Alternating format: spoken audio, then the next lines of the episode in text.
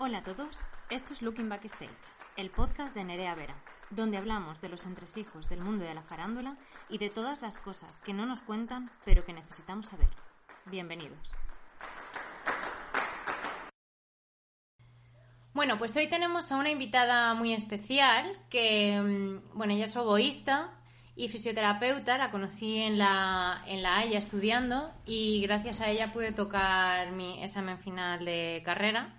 Si no, con la tendinitis que tenía seguramente se me hubiese caído el brazo. Y bueno, pues os presento a María Melián, ¿no?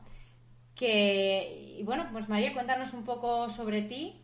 Te he hecho una introducción muy breve. Cuéntanos un poco quién eres, dónde te podemos encontrar en redes para que te pongan cara y, y un poco sobre ti. Hola, muy buenas Nerea, muy buenas tardes. Pues bueno, eso es una breve introducción, pero yo creo que más o menos a nivel de formación pues dices todo lo que hay. Eh, en redes sociales, pues básicamente con mi nombre y poniendo fisioterapia al lado o poniendo oboe al lado. Tengo un Instagram que es María Melian Fisioterapia y tengo alguien, algunos talleres también eh, puestos vía YouTube en mi canal de María Melián. Eh, soy diplomada en fisioterapia desde el año 2010 y graduada en, interpretación en oboe en La Haya en 2016 y especialista en tengo la especialidad de fisioterapia en artes escénicas. Ese es un poquito el resumen. Muy bien. Pues hoy, como os podéis imaginar, vamos a hablar sobre la salud física en, en los músicos porque bueno, es un tema que creo que tampoco tenemos mucha información y que muchas veces pasamos porque en algunos casos ni siquiera nos interesa y que tenemos que tener muy en cuenta para poder tocar a largo plazo, ¿no? Entonces, lo primero que yo quería mm, hablar con María es sobre el antes de ensayar y después de ensayar. Si realmente deberíamos tener una preparación eh, anterior a ponernos a tocar o si, porque hay mucha gente que habla del calentamiento, pero hay veces que nos da pereza o no tenemos tiempo y decimos, bueno, nos ponemos a tocar ahí ya a saco sin, sin tener mucho, sin haber calentado. Y luego terminamos y yo en mi caso guardo mis baquetas y me voy para mi casa. Pues en esta conversación, Nerea, que, que surge contigo y también ha surgido con, con, muchísimos músicos, muchos músicos que vienen a, a sesiones, me hacen la misma pregunta. En base al calentamiento, y siempre que hablo desde mi opinión y mi experiencia personal, no pretendo hacer ningún dogma de, lo que digo en, eh, en esta conversación, tenemos que tener en cuenta cuando hablamos de calentamiento, qué entendemos por calentamiento, sobre todo los músicos, y qué pretendemos con esto. Porque hay una parte del calentamiento que la asociamos mucho a la parte instrumental. Hay muchos músicos que entienden por calentamiento la parte técnica, el estudio técnico donde calientan las baquetas, el, oboe, el clarinete, el violín. Pero para mí calentamiento desde el punto de vista físico se refiere a un calentamiento corporal. Por tanto, un calentamiento es una preparación del cuerpo para poder hacer una ejecución de movimientos que requieren una cierta precisión. O sea que no necesitaríamos nuestro instrumento en principio. Para este calentamiento, realmente yo no necesito ponerme con las baquetas, porque yo siempre que digo, ah, voy a calentar, pues a lo mejor me pongo a hacer escalas. O uno, o depende de la obra que toque, pues eh, cojo la caja o cojo la marimba, me pongo cuatro baquetas y empiezo a hacer acordes o lo que sea, o ejercicios que nos han enseñado a todos técnicos. Pero lo que tú propones es otra cosa, ¿no?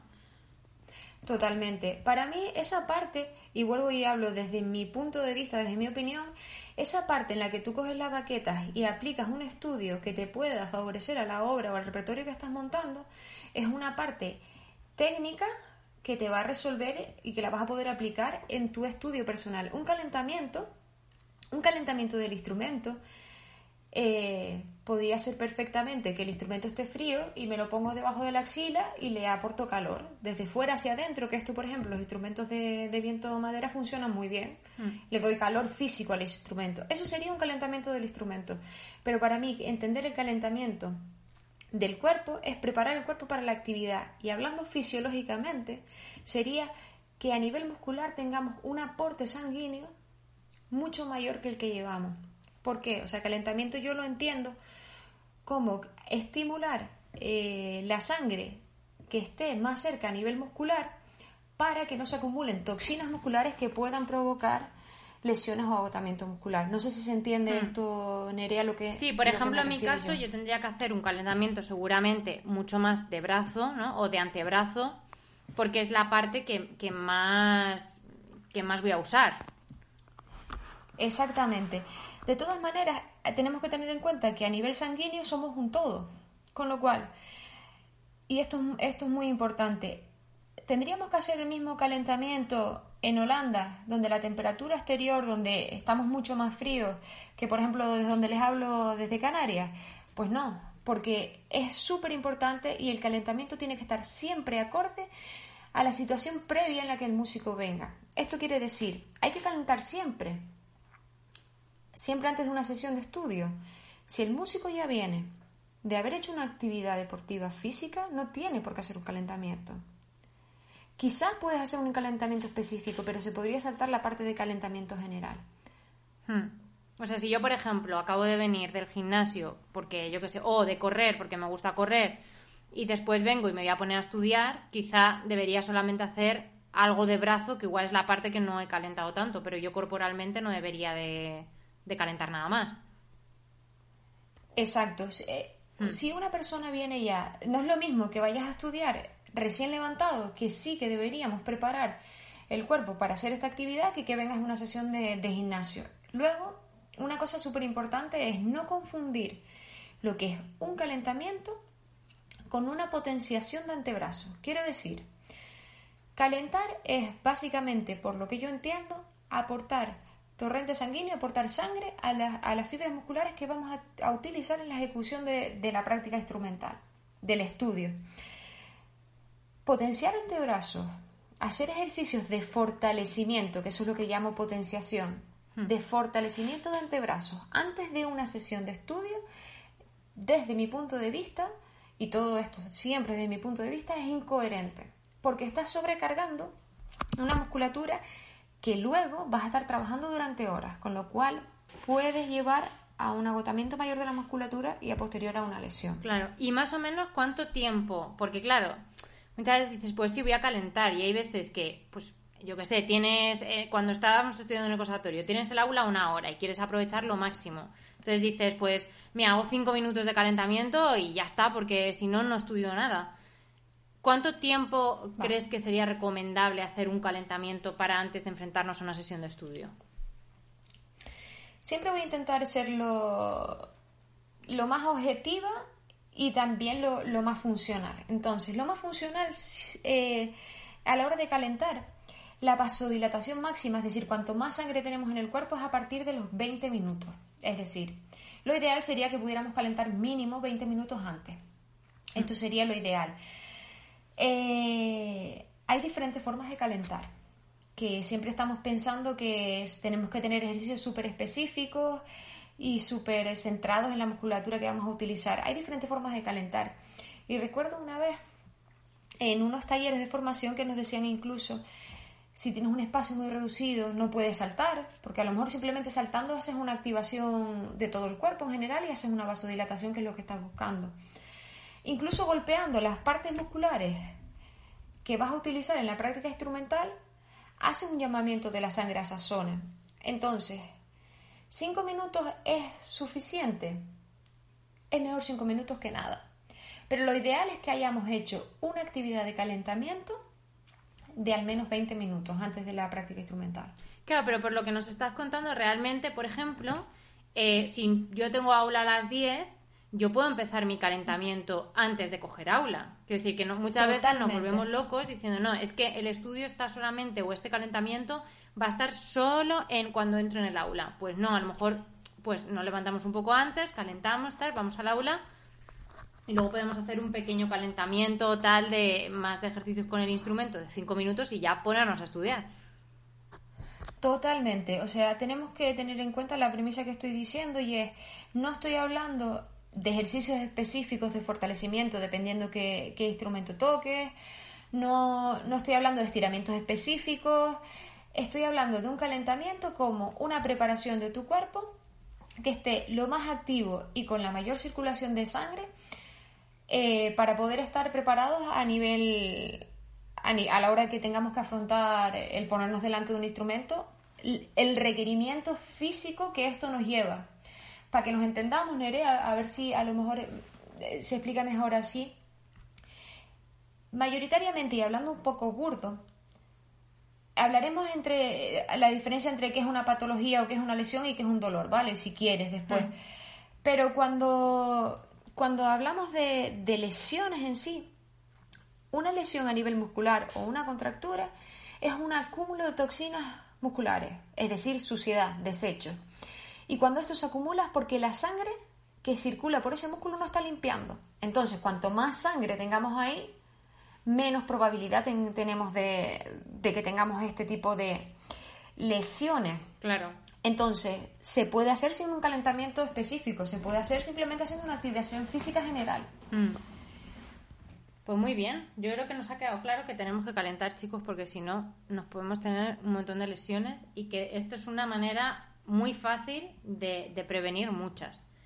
Entonces ahora tenemos la parte de antes y ¿qué pasa con después? O sea, después nos hemos tirado X horas estudiando, tocando y ¿qué hacemos? Deberíamos de hacer algo después porque claro, tú ves a alguien que hace eh, deporte, cualquier deporte, digamos que no es tocar un instrumento, ¿no? Eh, siempre calientan, tal, pues y luego estiran o, hacen normalmente un estiramiento posterior a, a este entrenamiento. Nosotros deberíamos hacer algo también después para prevenir todo este tipo de lesiones? Desde mi punto de vista, sin duda alguna. Eh, estamos todo el rato comparándonos los músicos con deportistas de élite. Hmm. Me parece muy, muy curioso, ¿no? Todos estos estudios que se hacen. Y, y no sé, nos parecemos en los hábitos, a los deportistas de élite nos parecemos en la constancia de la práctica, pero cualquier deportista de élite estiraría. Hmm después de, una sesión de estudio y más eh, con las horas que, le dedicamos a este tipo de sesiones. Entonces tú lo que recomendarías después de terminar, de haber dado por finalizada tu sesión de estudio, sería estirar. Ese sería el ejercicio que recomendarías. Sí, ahora, eh, no sé si puede surgir otra vez y qué estiramos, y cuánto tiempo, claro. y cómo. Hmm. Vale, aquí viene el punto en el que en el que el músico realmente, y yo cada, cada vez hablo menos en, talleres y conferencias que doy, cada vez hablo menos de lesiones y me focalizo más en que cada músico entienda qué musculatura utiliza en su instrumento y de qué forma. ¿Qué tenemos que estirar después de una sesión de estudio? Tenemos que estirar aquella musculatura que está solicitada en una contracción isométrica, es decir, aquella musculatura que repite contrayendo y distendiendo el mismo movimiento. Hmm. Para que nos entendamos eh, a nivel genérico. Por ejemplo, un instrumentista de, viento metal o de viento madera, eh, manos derechas, manos izquierdas, disculpe, de, instrumentos de cuerda. Los dedos. Siempre estamos, eh, si tenemos llaves, apretando y, hmm. soltando las los dedos Estamos haciendo una flexo-extensión. Con lo cual es evidente que los flexores largos de los dedos en una sesión de práctica instrumental se están contrayendo. ¿Qué tenemos que hacer cuando acabemos esto? Al movimiento que está pasando durante toda la práctica instrumental, darle el movimiento contrario. Quiero mm. decir, si lo que hago es contraer en flexión los dedos, lo que tengo que hacer es estirar los flexores largos de los dedos. Luego hay musculatura que siempre interviene en todos los músicos, como por ejemplo el pectoral, ¿vale? El pectoral que es el, musculito ese que tenemos en el pecho. Sí. Este músculo siempre está en contracción isométrica porque nadie, todo el mundo aguanta el instrumento hacia adelante. Pues este músculo, indiscutiblemente, siempre en una sesión de estudio hay que estirarlo. Claro, fíjate, yo es algo que nunca me había planteado que tenía que estirar. El pectoral siempre me he estirado, pues por ejemplo, los antebrazos, las manos, los, hombros, pero nunca me había dado por estirar el pectoral. O sea, nunca me había planteado que era un músculo que estaba usando activamente durante mi práctica. Mira, Nerea, el pectoral, el pectoral es el, el, gran centro de, de mis conversaciones durante los talleres. Hay veces que como durante no sé qué pasa en la formación académica, ¿no? De, incluso como los niveles que tienes de, de máster y todo esto, que no, no, no, hablamos del cuerpo y no sentimos el cuerpo. Entonces tenemos una, una conciencia corporal de aquello que movemos. Es verdad, tú mm. mueves el antebrazo, mueves muñeca, eh, pero no eres consciente a lo mejor de que el pectoral está haciendo un trabajo. Aquí hay que diferenciar porque es muy importante que el, músculo, eh, que el músico perdona, conozca qué musculatura trabaja de manera isométrica y cuál isotónica. Quiere decir que hay una musculatura que se encarga de mantenernos la posición. Y el pectoral está siempre manteniendo la posición de los brazos para que estén a disposición de trabajar.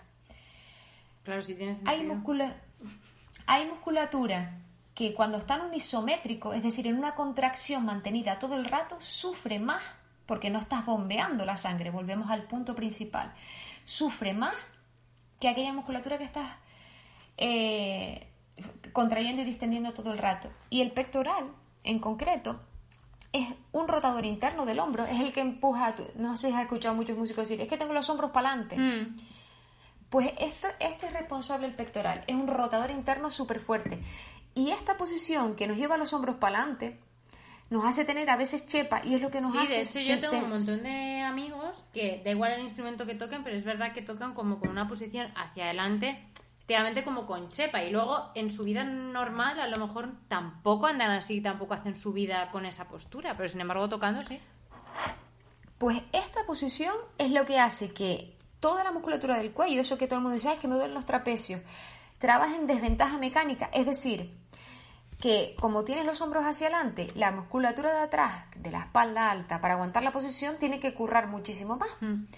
Entonces, el pectoral es uno de los responsables, sin darnos cuenta, uno de los mayores responsables, por ejemplo, de las muchas molestias que tienen los músicos, que es muy frecuente en casi todos los músculos, de la zona cervical. Por tanto, el pectoral y a nivel general en todos los músicos hay siempre, siempre que flexibilizarlo. Y aquí podríamos entrar en otra discusión que es muchos músicos que veo yendo al gimnasio y potenciando pectorales, hmm. que es una incoherencia total. Porque en la práctica instrumental que dura 3, 4, 5 horas, dependiendo de lo que cada uno estudie, el pectoral está todo el rato en una contracción isométrica. ¿Qué sentido tiene ir a un gimnasio y seguirlo potenciando?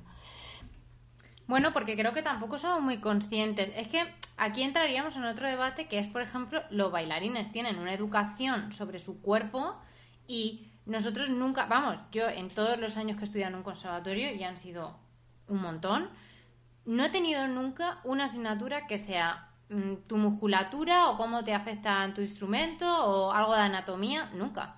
Y realmente necesitamos conocer nuestro cuerpo y no tenemos ni idea y es nuestro es nuestra herramienta de trabajo. Yo, sinceramente, y ahora discúlpame que te quite unos minutos a lo mejor de, con esto, eh, te digo, hace, hace años que estoy dando formación, eh, formación o talleres, yo ya no digo conferencias, sino talleres a músicos, y hace un par de años que, que ya la palabra lesiones intento no tratarla, sino intento que esto sea, yo, yo digo, yo no sé más ni tengo más conciencia corporal, solamente sé un poquito más de anatomía, ¿vale? Pero una cosa, todos los músicos sabemos y decimos, wow, ¿por qué yo me he comprado...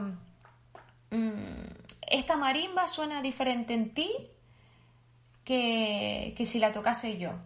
Todo, todo el mundo tiene conciencia de eso. Y sí, claro, es que es otro cuerpo, es que tal. O sea, que mi resonancia o este violín apoyado en mi cuerpo suena diferente que si lo tocamos en tuyo, en, eh, si lo toca otra persona en, su cuerpo. Y aquí, esto sí que estoy haciendo ahora un estudio con un compañero y es que hay una capacidad, dependiendo de la calidad de tu fibra muscular, lo estamos haciendo con, ondas de ultrasonido mediante ecógrafo. Dependiendo de tu calidad muscular, tu resonancia, cómo se transmite la onda de sonido en tu cuerpo, es diferente. Hmm. Con lo cual, con esto que quiero decir y, que, y voy a llegar a esta conclusión en este estudio, que como tu cuerpo está, no solamente te evita de tener lesiones, no solamente te hace estar más ágil para, para tocar eh, pasajes más complejos, sino que te hace sonar mejor. Sí, sí, a mí me pasó, eh, a mí personalmente, que yo no hacía nada, o sea, de ejercicio ni nada. Y llegué a la Halle como en el segundo año o así, me apunté a ballet. Y yo al principio lo hacía pues porque me llamaba la atención la danza, me gustaba, me parecía, bueno, pues una cosa que hacía por hobby. Y al final lo que acabé mm, deduciendo es que primero me sentía mucho más libre a la hora de tocar por el movimiento que me estaba aportando y que mi sonido en concreto en la marimba mejoró pero exponencialmente un mogollón. Y es verdad que sí que lo atribuí al ballet porque claro, fue justo lo que yo noté de, vale, empecé a hacer ballet, mi sonido en la marimba cuando cojo cierta posición mejora y me pongo a pensar más en el movimiento, soy más consciente de lo que estoy haciendo con mi cuerpo. Sin duda alguna. Y seguramente tu, tu técnica física habrá mejorado, pero tu calidad muscular también, con lo cual, ¿cómo se transmite la onda de sonido? Al, final somos eh, un transmisor de, la onda del sonido que, hacemos eh, mediante el instrumento tu calidad de vibración, la de tu cuerpo, también ha mejorado. Porque cuanto mejor sea la calidad de tu fibra muscular, mejor vibra la persona. Y esto estamos en, yo espero en unos meses poder concluir este estudio y poder demostrarlo, porque, porque se está viendo así. Entonces, tenemos también que olvidarnos un poco que no solamente estamos preveniendo lesiones con, con una práctica de ejercicios focalizadas, sino que estamos siendo mejores músicos. Hmm. Sí, sí, totalmente. Y ahora, entonces, sí, sí, dime. Perdona, Nerea, entonces en cuanto al estiramiento, hmm. por supuesto, hay que hacer estiramientos, hay que hacer estiramientos generales en todos los músicos, si estamos sentados o si estamos de pie, y hay que hacer estiramientos específicos dependiendo del instrumento, pero tenemos que saber qué musculatura estamos utilizando de manera activa, tanto isotónica como isométricamente, y esa es la que tenemos que estirar, hmm. ¿vale? Luego hablaremos, luego te preguntaré un poco como la, en, en, según qué instrumento, como qué, qué, suele ser lo más común, ¿no? Los problemas más comunes así un poco general. Pero antes de irme a ese tema, porque ahora hemos, eh, o sea, hemos estado hablando eh, el, vale, antes de la lesión, antes de que pase la lesión, cómo la prevenimos para mantenernos sanos, pues teniendo un calentamiento y un estiramiento. Pero, ¿y qué pasa si, bueno, ya el mal está hecho, no he calentado, no he estirado, ya tengo la lesión? Y a mí me ha pasado muchas veces que he ido al fisio, me han visto y me han dicho, buf, estás fatal, lo que necesitas es parar. Pero precisamente y normalmente lo que suele pasar es que cuando vienen estas lesiones ha sido porque necesitamos estudiar más, pues porque igual viene un recital o tenemos un concierto importante. Y precisamente en ese momento concreto no es que no podamos parar, es que es imposible, porque tenemos que llegar a ese concierto y ese concierto hay que hacerlo. Entonces, ¿qué hacemos en esa situación? Porque no podemos parar, sabemos que no podemos parar, pero ¿cómo nos podemos mantener relativamente sanos sabiendo que tenemos una lesión, pero sin tener que parar de tocar, sin que el, digamos el remedio sea parar de tocar. Todos sabemos que evidentemente si me está doliendo el brazo, si paro de tocar, algo me va a mejorar, pero tengo que seguir tocando. Entonces, ¿qué hago? Vale, eh, aquí hay, me, me, encanta este, este punto, porque aquí hay un zafarrancho de, de, información eh, que voy a intentar, Nerea, si en algún momento me lío con la información, me paras y me dices, mira María, no nos estamos enterando. No, yo lo que quiero es que nos digas eh. unos consejos prácticos, porque claro, yo he ido al fisio y me han dicho, tienes que parar. Y le he dicho, a mí me parece muy bien tú lo que me cuentes, pero no puedo parar. Entonces, ¿qué ha pasado? Que evidentemente mi lesión ha ido a más, porque a este buen señor yo no le he hecho ni puñetero caso, porque tengo un recital y tengo que tocar. Entonces, a mí que este señor me diga que pare, me parece muy bien. Yo también sé que debería de parar pero no puedo. Entonces, eh, yo lo que quiero saber es, en ese caso ya el mal está hecho, he llegado a este límite físico, ¿qué hago para poder seguir tocando sin morirme y sin que se me caiga el brazo, en mi caso? Mira, aquí hay, hay muchas cosas. Primero, no, no, siempre, pero muchas veces el fisio que trata, que te trata, igual que yo no, no sé de, de, de muchísimos deportes, eh, no tiene ni idea de cuál, de cuál es la exigencia del músico en el sentido de que realmente no puede parar ni siquiera de estudiar. Entonces, dolor, parar, es como una idea asociada cuando hay falta de conocimiento. También pasa con el músico. Quiero decir, el músico no se conoce y asocia cualquier dolor a que es una lesión. Y aquí uno, la terminología sí que tiene que estar clara en el músico. Dolor no tiene por qué ser igual a lesión. Dolor puede ser sobrecarga. Dolor puede ser incluso una activación de los propios sectores a lo bestia. Una patología o una lesión es una enfermedad física o mental. Y un dolor es una cosa que va por vía de nociceptores. Es, es diferente. Y normalmente los músicos no saben distinguir entre cuándo es una sobrecarga y cuándo es una lesión. Lesión hablo de que puedes tener una bursitis, una tendinitis o tendinosis, que es como se llama ahora. Entonces, esto sí que es súper importante de que el músico lo pudiera saber diferenciar. ¿Y cómo lo diferenciamos? ¿Cómo sé yo que lo que tengo es una sobrecarga y no que tengo tendinitis? Porque ya muchas veces que además siempre tenemos el pánico y el pavor de tener tendinitis y ya pensamos, madre mía, ya lo tengo sobrecargado, ya va a ser tendinitis. Aquí, aquí es donde yo realmente y, cada, cada vez más me, me gustaría que hubiera asignaturas en los conservatorios que le enseñaran al músico a saber qué es una sobrecarga, qué es normal, no normal, pero que no es una lesión que sienta y que sí. Por ejemplo, en, a nivel de antebrazo, por hablarte de algo eh, que sea específico, mm. tenemos que saber que el tendón de inserción llega al codo y que todo lo que está por delante es musculatura. Es decir, si yo me toco el tendón del codo y es ahí donde me duele, pues probablemente habrá una pequeña inflamación del tendón, que ni siquiera tiene que ser una tendinitis o una tendinosis. Que alguien diagnostique una tendinitis sin haberlo mirado ecográficamente, para mí hoy en día en el siglo XXI, es una locura. Una tendinitis, una tendinosis, por definición, es que el tendón de inserción está engrosado, está más gordo. Normalmente los músicos confunden eso con una sobrecarga, por ejemplo, de los flexores de, los dedos. ¿Qué pasa? Que el tratamiento es totalmente diferente. Es decir, cuando tiene un paciente y viene con una tendinitis o una tendinosis que se llama hoy en día, es verdad que ya tenemos que acudir a un tratamiento a lo mejor eh, médico. Pero cuando tiene una sobrecarga, el músico puede hacer muchísimas cosas. Tiene que saber, por ejemplo, y ahora intentando contestar a tu pregunta, cuando tengo una sobrecarga y tengo que seguir tocando porque sí. ¿Qué tiene que saber el músico en ese aspecto? Tiene que saber que una sobrecarga es un aumento de la contracción en el vientre muscular. Por tanto, lo que tenemos que intentar es un apelotonamiento de las fibras musculares, es distenderlas. Por tanto, el músico tiene que hacer las sesiones de estudio más cortas. Es decir, si quiere estudiar tres horas y antes descansaba cada 45 minutos, quizá ahora va a tener que descansar cada 25 o 30 minutos.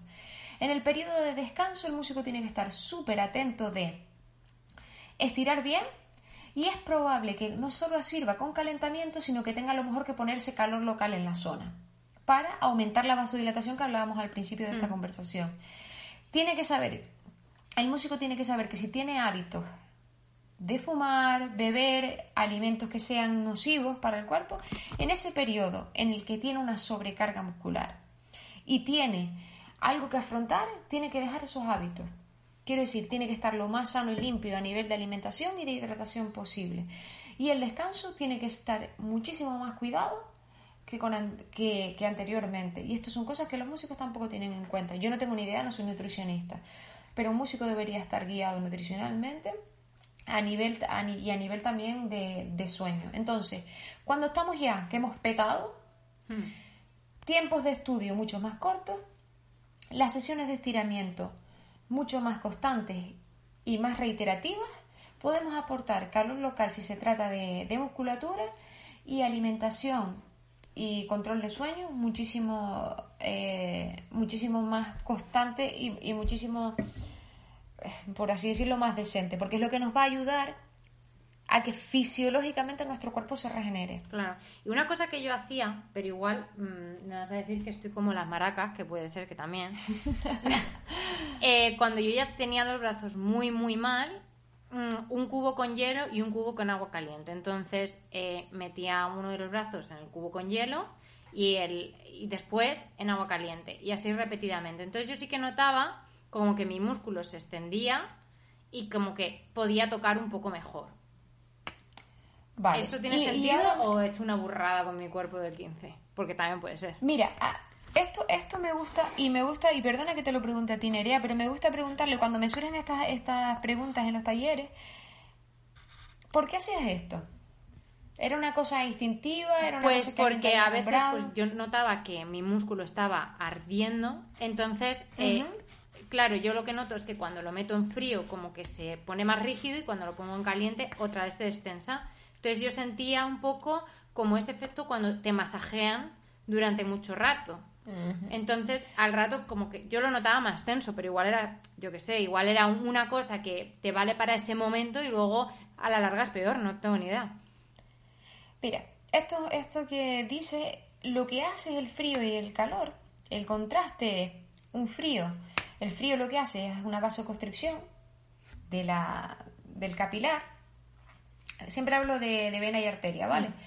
Tú lo que haces es que cerrar la- la- el grifo de, de aporte sanguíneo, sanguíneo con el frío. Y luego, ¿qué hace el cuerpo cuando le aportas calor a lo bestia? Abre a lo bestia también. Lo que, lo que estás haciendo, lo que proponías con eso, es un aumento de la fisiología a lo bestia. Y al fin y al cabo, Nerea, un fisioterapeuta, a no ser que hagamos fisioterapia invasiva, ¿vale? Con agujas y todo este rollo. Pero un fisioterapeuta con las manos lo que intenta hacer es que la fisiología propia de tu cuerpo vaya más rápido. Entonces, es una locura aportar, frío y calor. Si estás en los primeros días de la sobrecarga, para nada. Está bien. Está bien porque lo que hace el, frío, al cerrar los capilares, el calor luego reacciona mucho más y hay mucha más sangre pululando por la zona, con lo cual, lo mismo que hablamos al principio, cuanto más sangre haya, menos toxinas se acumula porque las asume el torrente sanguíneo y no se acumulan en la musculatura. Hmm. ¿Cuánto tiempo puede servir? Pues a partir que notamos esa pequeña sobrecarga los tres primeros días. Después de ahí, eh, la sobrecarga deja de ser aguda y pasa a ser otra cosa. Y habría que tratarla a lo mejor más bien con calor. Hmm. ¿Y, mm, ¿Y qué opinas sobre todas estas cremas que se pusieron muy de moda? En, en- yo me acuerdo que hubo una época que todo el mundo llevaba audiciones a pruebas de acceso, incluso en, en los pasillos de estudio, el bálsamo este de tigre. Yo recuerdo que muchísima gente, y yo sí que me echaba una crema que era como de marihuana o no sé qué, y sí que notaba como que, que hacía como que mi- la sensación era que mi músculo respirase.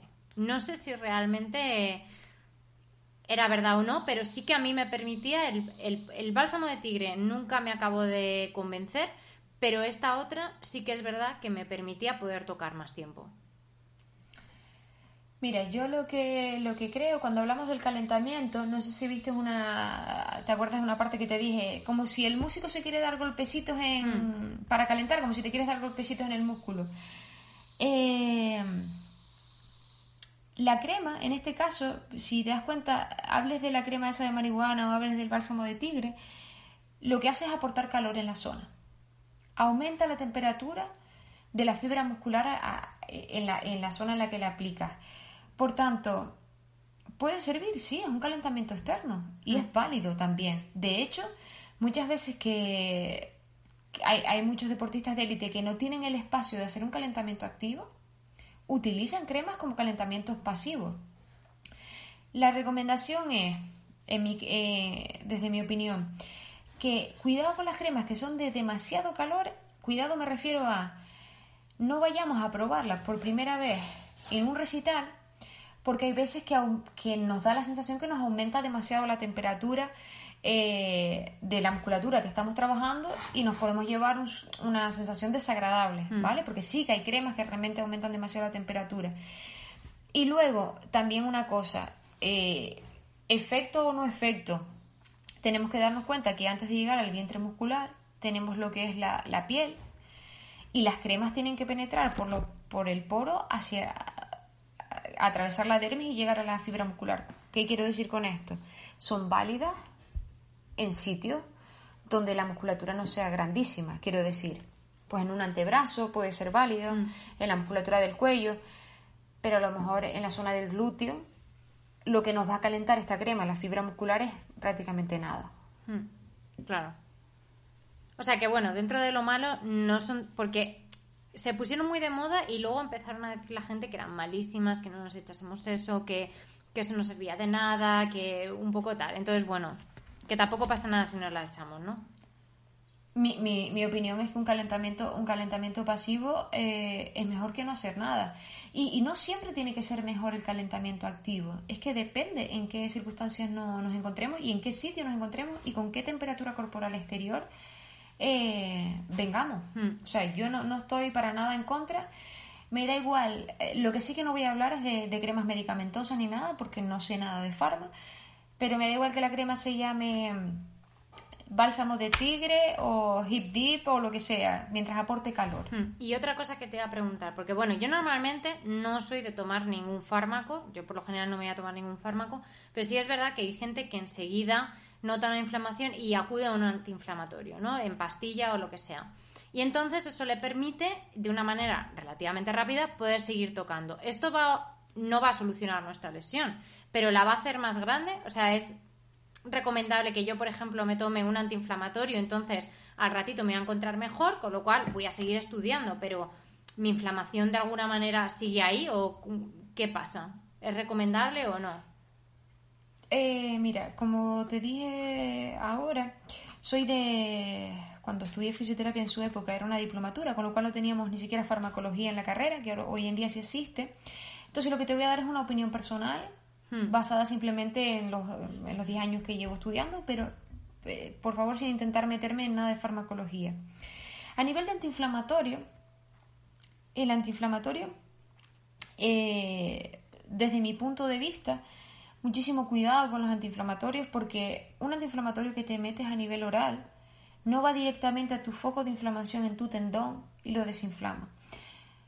Un antiinflamatorio que te metes a nivel oral tiene que pasar por páncreas, tiene que pasar por hígado. Bueno, es, bastante eh, tedioso un proceso. Con lo cual, todo esto que, hablo de que el músico sea sano, que se alimente bien, que, tenga hábitos saludables, los antiinflamatorios a largo plazo pueden dar bastantes problemas a, a, nivel de visceral, que es todo lo que tiene que ver con hígado, páncreas y tal. Por tanto, yo ahí no me voy a meter. Ahora, una cosa, si enmascaramos el dolor, para no hablar ahora de un antiinflamatorio, si nos tomamos un analgésico, mm. ¿vale? Que es el que va más al dolor en sí, no vamos a ser conscientes si nos estamos haciendo daño o no. Claro, eso es a lo que me refería, que muchas veces nos tomamos una cosa, nos calma, seguimos tocando, pero igual lo que estamos consiguiendo es ponerlo peor, no mejorarlo en ningún caso. Yo, mira, de los antiinflamatorios tengo mucha duda que a nivel musculoesquelético, que es lo que trabajo, tengo mucha duda. En nuestro cuerpo hay un montón de inflamaciones que se suceden al día por un montón de circunstancias. Con lo cual, lo que hace tu torrente, una vez hecho todo el proceso enzimático, es dividir ese antiinflamatorio y lo envía a donde considera que hay inflamaciones. Con lo cual, la probabilidad que ese antiinflamatorio que tú estás tomando de 500 gramos o burradas que nos tomamos en España llegue a tu foco de lesión es mínimo. Eso por una parte. Y segundo, en cuanto al analgésico, evidentemente el dolor es sintomatología de algo. Con lo cual, si tú lo mascaras y dejas de sentir que está sucediendo, por supuesto la lesión puede aumentar y puede que nos hagamos daño. Ahí, aquí también va una cosa súper importante y es el nivel de conciencia que el músico tenga. Y vuelvo otra vez a lo mismo. ¿Cómo sabemos diferenciar entre si una cosa es una lesión o es una sobrecarga? Y aquí educacionalmente, estamos a, años luz de, poder realmente tener una conciencia corporal. Eh, ni siquiera en eh, asignaturas como técnica Alexander, que es lo que nos puede a nivel propioceptivo tener un conocimiento corporal, todo este tipo de cosas, informaciones que en conservatorios de España eh, yo no conozco. Hmm. No, es muy importante y de aquí, bueno, no creo que lo escuche la Consejería de Educación ni nada, pero bueno, de aquí hacemos un llamamiento. Que por favor pongan una asignatura en los conservatorios que sea de conocimiento de nuestro cuerpo, porque al final es nuestra herramienta de trabajo y no tenemos ni idea, o sea, vamos a ciegas total. Hay cosas que, que probamos o que nos recomienda otra persona, lo hacemos, medio que nos van bien, tampoco entendemos muy bien por qué nos van bien o por qué nos van mal y las hacemos y muchas de ellas incluso nos pueden perjudicar más a la práctica que, nos van a mejorar. Entonces, pues bueno, creo que es muy importante que conozcamos nuestro cuerpo y es una gran asignatura pendiente, yo creo, para, vamos, el 90% y creo que estoy siendo muy generosa de los músicos. Sí, yo también creo esto y, cada vez, Nerea, que la verdad que, hacemos talleres o lo que sea, igual que yo de, de millones de cosas, ¿no? A nivel de, de performance, de cómo estar en un escenario, de a nivel, a nivel también eh, emocional y psicológico, quién me puede guiar y todo esto, ¿no? A nivel musical, mm. no tengo ni idea, pero en, mi, en la parte que, que a mí me concierne, cuando doy algún taller, alucino, realmente alucino con el desconocimiento que tenemos a nivel anatómico y fisiológico de cómo funciona nuestro cuerpo. Quizá también, quizás ya menos, pero quizá también el desinterés cuando empiezo a nombrar cosas anatómicas o fisiológicas o musculatura. Hay mucha gente, músico hoy en día, que se dedica a la interpretación, pero mucha gente que también se dedica a la pedagogía. Y, y el poco interés que hay anatómicamente de saber qué es lo que está sucediendo sí, es como, bueno, no es mi campo, no me interesa, tú dime lo que tengo que hacer para mejorarlo y para que no tener este dolor y punto. Y no me interesa nada más. Exacto, pero el tiempo y el dinero que nos gastamos en, mejorar el instrumento, ay, a ver si le puedo hacer este pequeño arreglo, o la cantidad de pasta que la gente te deja cuando le hace una sesión de fisioterapia, y es como me tomo en la camilla y cúrame, hmm. cuando realmente, y aquí entre nosotras, no sirve para nada. Hmm porque este paciente me va a venir, este músico me viene dentro de un mes y medio con lo mismo, porque no se ha enterado de la misa a la mitad. Sí, porque realmente no es que tú vayas y le cures, es que muchas de las cosas es lo que hemos estado hablando, es dentro de tu práctica diaria que a lo mejor tengas un calentamiento y añadiendo estas pequeñas rutinas a nuestras rutinas diarias de estudio, seguramente esa persona vaya a ahorrarse también dinero a la larga en ir cada mes a un fisio a que le arregle el su mal hacer, su malas rutinas a la hora de estudiar, realmente. Totalmente. Y yo, eh, cuanto más tiempo paso en la profesión, más, que, más tengo la sensación que un fisioterapeuta, o lo que a mí me encantaría que fuera mi trabajo en, de aquí a unos años, es ser un guía a que tú conozcas mejor tu cuerpo y qué hacer con él, eh, evidentemente en posiciones y en actividades que no están dentro de lo común, es decir, una práctica instrumental, pero ser una guía en eso y no una persona que anda descargando hmm. un trapecio aislado de un, de un ser que lleva ese trapecio consigo. Hmm. Sí, sí. Bueno, y ya para, para, terminar un poco quería hablar porque muchas veces creo que, por, por ejemplo, antes hemos hablado del tema del pectoral, yo no tenía ni idea de que era un músculo que igual si a lo mejor tenía una molestia tenía algo de relación con, con, mi práctica instrumental, o sea, es algo que, que, no me ha planteado. Entonces, más o menos, según el instrumento, así una cosa un poco general, porque, claro, si fuésemos instrumento por instrumento, pues tendríamos para un podcast de tres horas, seguramente, pero, pero un poco general, como qué musculaturas se suelen ver más afectadas según el instrumento y qué podemos hacer para mejorarlo, ¿no? Porque antes te también decías, normalmente vamos al gimnasio y trabajamos el pectoral cuando realmente lo llevamos trabajando no sé cuántas horas. Pero claro, tampoco hemos sido conscientes que hemos hecho un trabajo de pectoral. Entonces yo voy pensando que tengo que reforzar esta musculatura porque no la he usado. Entonces, ¿qué músculos normalmente usamos más según el instrumento? Y, mm, también para saber, pues, a la hora de si nos queremos ejercitar en otras cosas, pues qué nos puede ayudar o, o qué debemos evitar qué ejercicios o qué prácticas de deporte debemos evitar un músico. Pues yo que sé, a mí siempre me han dicho, no hagas boxeo porque te puedes romper la muñeca o te puedes no sé qué y ya se acabó. Entonces yo es algo que siempre como, o incluso muchas veces me han dicho, no juegas a los bolos. Claro, pero bueno, aquí estamos, aquí estamos en la, estos dos últimos ejemplos que pusiste, estamos en las actividades de riesgo, ¿no? Mm. Que dices que un músico eh, trabaja con las manos. Y mi madre me decía, tú asegúrate las manos, porque claro, eres músico y eres fisio. Mm.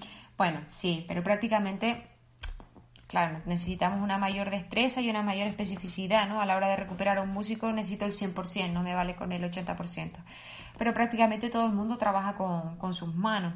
Entonces lo del boxeo o lo de los polos es, ya son actividades de riesgo, te podría decir, mira, no sé, a un instrumentista de viento, no hagas puenting porque imagínate que justo en el frenazo abajo te pasa, tienes, se te desencaja la mandíbula y madre mía. Entonces, mm. ¿qué, vamos a intentar a ver si organizo esto un poco. Voy a intentar eh, decir primero qué cosas serían a lo mejor las más convenientes a nivel general. Hay Mm. una cosa importante en todos los músicos y es que los músicos trabajamos en flexión. Esto quiere decir, un músico trabaja con flexión de dedos, flexión de muñeca, flexión de codo y flexión de, y flexión de hombro. No flexión de hombro, es una rotación interna. Es decir, si cerrásemos el- brazo, esa es la musculatura en cómo estamos trabajando. Por tanto, esa es la musculatura que potencia. Mm. Para entendernos más claramente, el pectoral está contraído, el bíceps está contraído y los flexores de los dedos también en la práctica instrumental. Por tanto, ir al gimnasio a potenciar pectoral no tiene sentido porque llevo, lo llevo haciendo durante todo el tiempo que llevo estudiando. Ir a estos típicos cacharros que aparecen mucho en trompetas, que son como unas cosas para digitar los dedos con resistencia. No sé, No pues sé no, si te no. suena. Bueno, Pero imagino que si nos está escuchando algún trompeta, pues no le parecerán familiares. A mí, pues no. es, es- es como una, un aparatito que, que hacían para apretar los dedos, como si, si pulsara los pistones de la trompeta, pero con resistencia. Mm. Y ellos se ponían a hacer eso para potenciar flexores largos de los dedos. Ese aparato no tiene ningún sentido cuando tú llevas eh, ejecutando ese movimiento durante horas. Otra cosa es que vengamos de una lesión, que no es lo que voy a hablar ahora, y tengamos que reincorporarnos a la práctica instrumental. Eso es otra cosa. Porque ahí a lo mejor habría que potenciar otra cosa, pero no se potencia, no se potencia lo que utilizamos a diario. Por tanto, pectoral no hay que potenciarlo. Flexores largos de los dedos, o sea, los- lo, lo que utilizamos para flexionar los dedos, tampoco hay que eh, mm, potenciarlo. Un músico cuando va a un gimnasio o lo que sea, debería hacer potenciación interescapular, es decir, entre los dos homóplatos, toda esa musculatura de ahí, eso sí que hay que fortalecerlo. Con lo cual evitaríamos las, la chepa y pondríamos eh, a disposición, en mejor, en mejor posición, los brazos. Con lo cual no tendríamos que tirar tanto de antebrazos, sino que el movimiento partiría más desde la parte superior. A nivel de abdominales, esto es, esto es general, ¿vale, Sí, Nerea? A Sí, nivel es de un poco general, porque si tenemos que ir instrumento por instrumento, ya te digo, tenemos para otro podcast de tres horas. A entonces, a nivel general, la parte alta del pecho, que es lo que sería pectoral, bíceps y antebrazo, no habría que potenciarlo, habría que flexibilizarlo. Hmm. La parte de abdominales, sobre todo abdominales bajas, ahí habría que potenciar. ¿Vale? Porque tiene tendencia a debilitarse. La parte alta de la espalda, zona interescapular, homóplatos y tal, habría que potenciarlo, igual que el tríceps, que es lo que está por detrás. Hmm. Y la zona lumbar en el músico habría que flexibilizarla.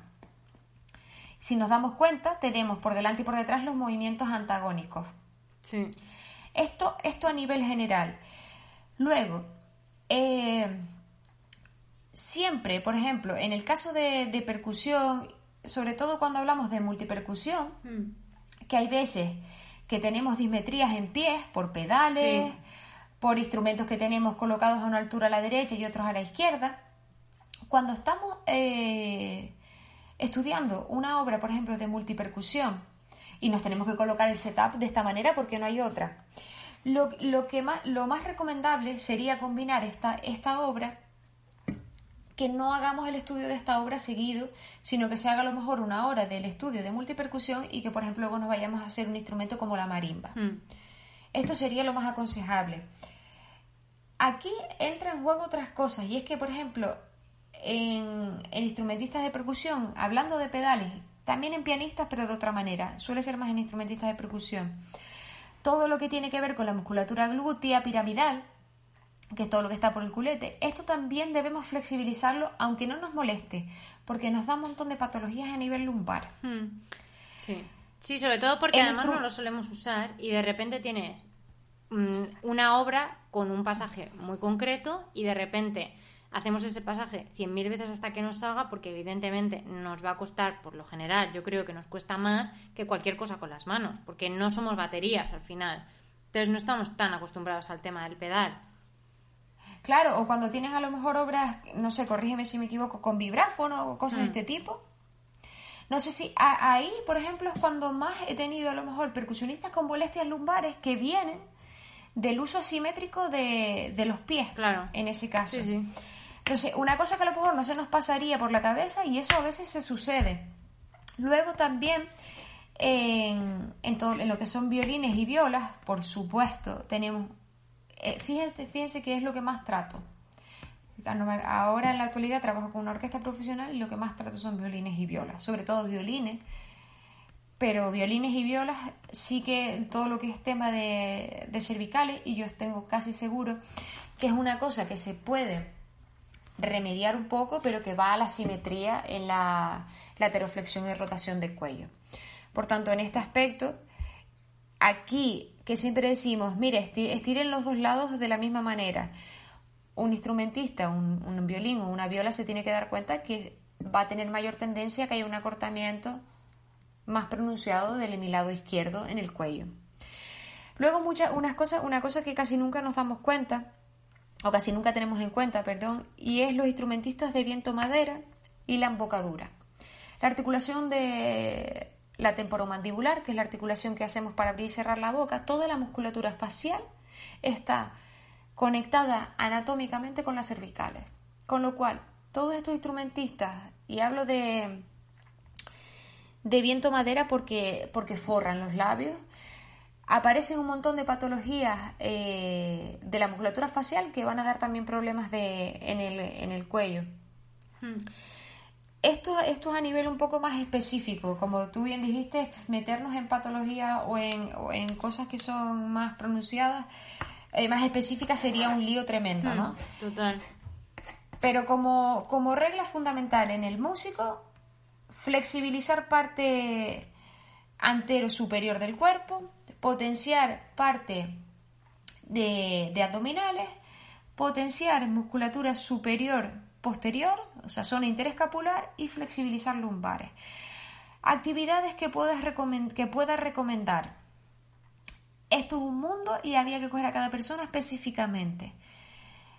Eh, hablando de yoga, de pilates eh, o de millones de cosas, dentro del yoga hay un montón de variantes. Hmm. Dentro del pilates existe también pilates suelo, pilates máquinas, con lo cual meterme en esto es un mundo.